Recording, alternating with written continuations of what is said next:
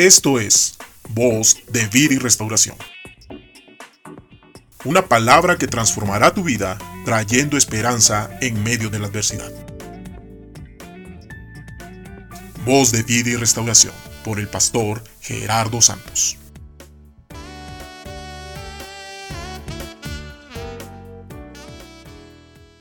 Una de las preocupaciones del ser humano siempre es el futuro. Constantemente nos cuestionamos cómo será nuestro trayecto durante nuestra vida. Nos preocupa qué hemos de comer, nos preocupa qué hemos de vestir o cómo hemos de vivir. Pero es ahí donde debes de entender que Dios te ha creado para propósitos eternos que no son temporales. Tu estancia en este mundo es un paso hacia ese estado definitivo de vida. Por lo tanto, no pierdas la noción de tu identidad espiritual y de tu destino eterno.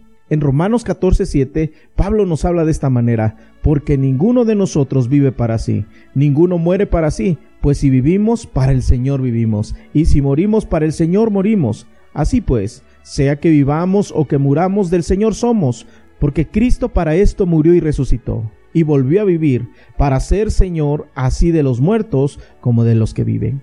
En 2 de Corintios 5:1 encontramos esta palabra, porque sabemos que si nuestra morada terrestre, este tabernáculo se deshiciere, tenemos de Dios un edificio, una casa no hecha de manos, eterna en los cielos. No le temas al trayecto de vida, no le temas a lo que habrás de vivir, no le temas al futuro. La presencia poderosa, soberana y fiel de Dios será constante durante tu peregrinar sobre la tierra. Por lo tanto, podrás afirmar con total certeza, el Señor es mi pastor, nada me faltará.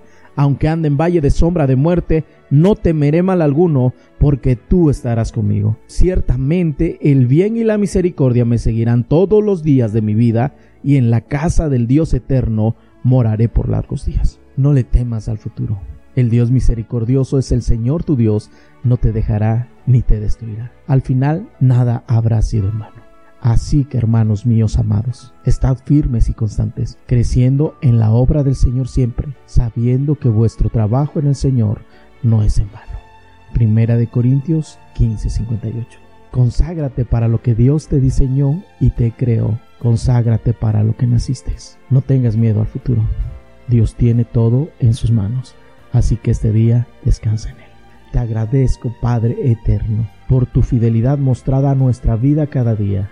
Sé que tú abres camino y nunca nos dejarás abandonado, por eso nuestro futuro está seguro en ti. Todo lo que hacemos, tú lo tienes en tus manos. Permítenos este día mantener esa confianza y ser fortalecidos por tu Espíritu Santo, que nos guiará en toda verdad y en toda justicia. Gracias por tu amor y tus misericordias. Amén.